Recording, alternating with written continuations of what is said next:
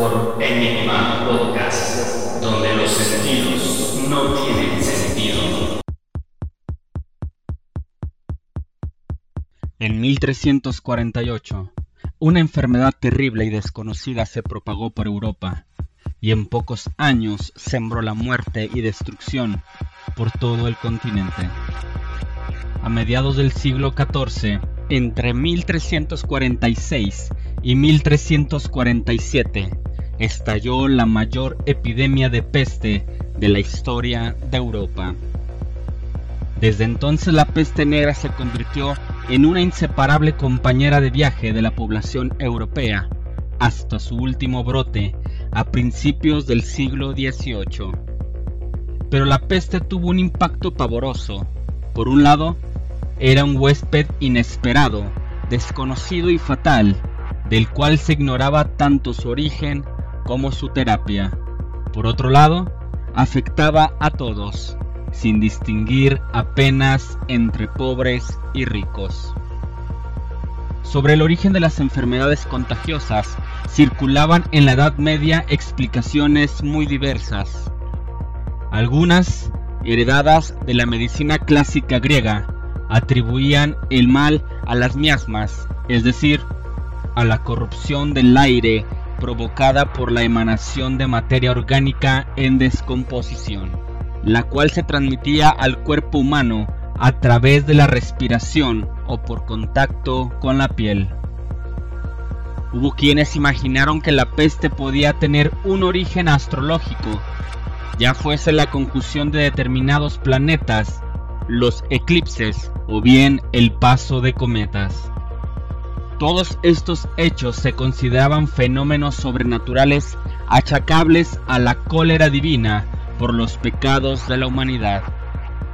El origen de la peste era la bacteria Yersinia pestis, que afectaba a las ratas negras y a otros roedores y se transmitía a través de los parásitos que vivían en esos animales, en especial las pulgas, las cuales inoculaban el bacilo a los humanos con su picadura.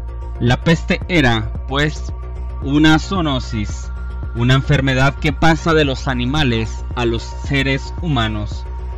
El contagio era fácil porque ratas y humanos estaban presentes en graneros, molinos y casas, lugares en donde se almacenaba o se transformaba el grano del que se alimentaban estos roedores. Circulaban por los mismos caminos y se trasladaban con los mismos medios, como los barcos la bacteria rondaba los hogares durante un periodo de entre 16 y 23 días antes de que se manifestaran los primeros síntomas de la enfermedad.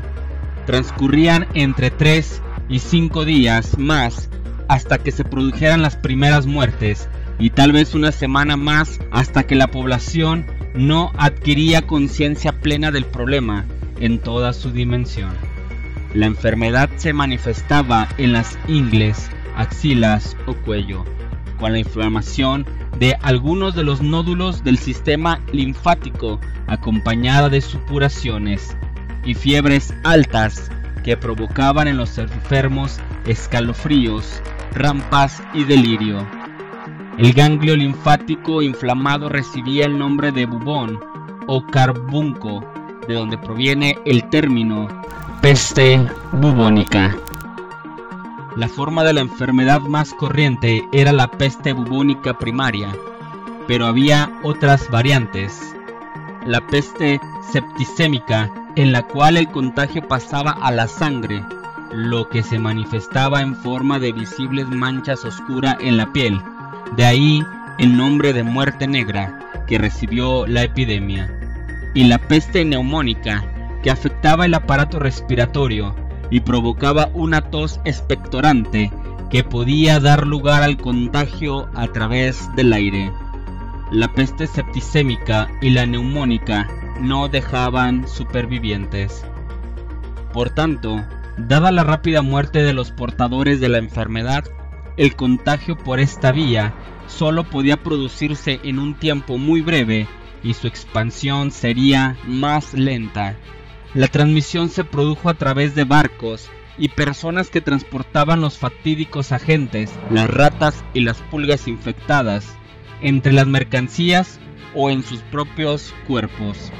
El índice de mortalidad pudo alcanzar el 60% en el conjunto de Europa, ya por los efectos indirectos de la desorganización social provocada por la enfermedad, desde las muertes por hambre hasta el fallecimiento de niños y ancianos por abandono o falta de cuidados. Las cifras de la peste negra, simplemente en la península ibérica, por ejemplo, pudo haber pasado de 6 millones de habitantes a 2 o bien dos y medio, con lo que habría perecido entre el 60 y el 65% de la población. La Toscana, una región italiana caracterizada por su dinamismo económico, perdió entre el 50 y el 60% de la población. En términos absolutos, los 80 millones de europeos quedaron reducidos a tan solo 30 millones entre 1347 y 1353.